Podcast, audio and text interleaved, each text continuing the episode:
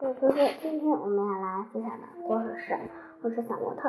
放学回家的路上，小小乐看到一场非常精致奢华的拼图，让着爸爸要买。可爸爸说家里玩具都快堆不下了，没有答应他的要求。哼，老爸太小气了！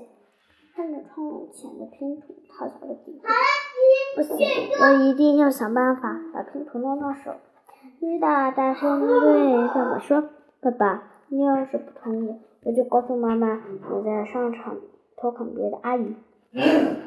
爸爸一脸无辜地说：“卡小乐，你可不要瞎说，你妈才不会相信你呢。”卡小乐得意地说：“那你说我妈是相信天真无邪的我，还是相信老奸巨猾的你呢？”爸爸眨了眨眼睛，说：“当然是相信我。我什么脾气，我。”你什么脾气，我们还不知道了。再说还有画画作证，我想画画一定是不会帮你说谎的。小小的白小正来找，在心里暗想：等着吧，我一定会把它弄到手的。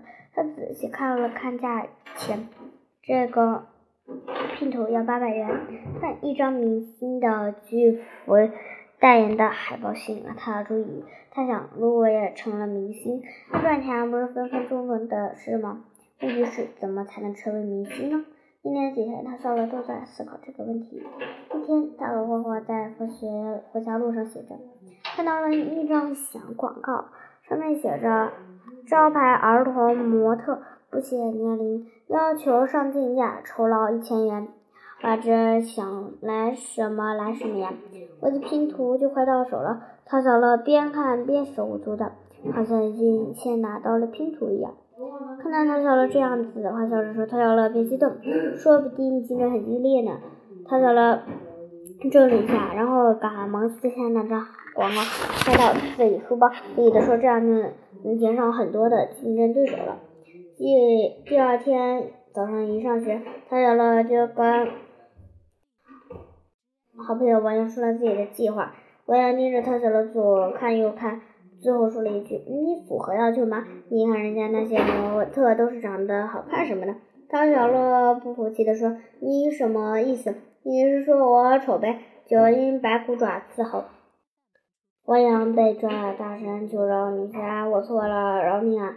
小乐侠自信地说：“我偏不信了，我一定会招牌上的，我一定相信，我相信我自己。”放学后，李老陶小乐就拨通了广告上的电话，说自己要应盘，对方自称李经理，让他周六上午去面试。陶小乐有点紧张，但他周六还是拉着花和王阳一起去。为了面试，他穿上最漂亮的衣服。现场还有另三个人和他一起面试，分别一个是美丽的女模特，一个帅气的大哥哥与一个年龄相仿、非常可爱的小男孩。陶小乐有点泄气了。可一想到拼图，他又充满了勇气，而且就算成功，自己也没有什么损失。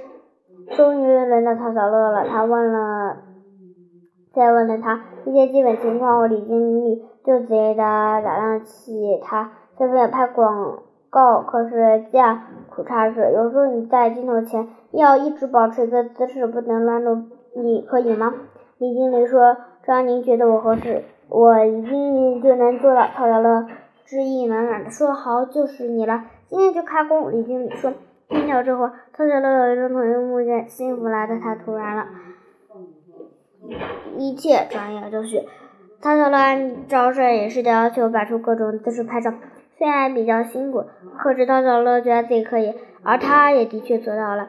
但是当李经理把全员交到他手上，发现自己的身体僵硬的不能。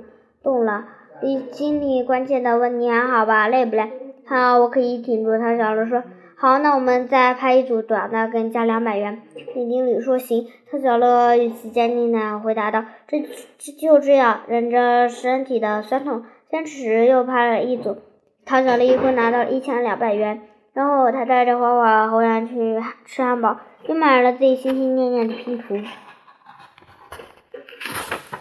回家后，爸陶小乐得意的向妈妈展示了自己的拼图。爸爸，你看我自己赚钱买的，你自己赚钱。爸爸一脸疑惑的问道：“当然，我去当模特了，赚来的钱买了拼图，还请他吃和王阳吃了汉堡呢。他小乐一脸得意，模特妈瞪大了眼睛，你这个小孩怎么可以去当模特赚钱？把拼图放好以后，嘛，他小乐耐心的和妈妈解释了起来。无论如何，以后不能没有在家长陪同下情况下去做这么一样的工作。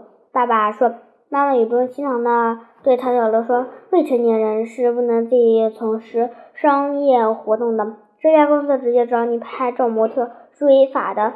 勇于尝试固然是好的，你还是个孩子，应该在安全的范围内进行尝试。”他小乐听了。感觉一阵后怕，心里暗暗警戒自己，要做什么事一定要跟大人商量，这也要告诉王亮他们。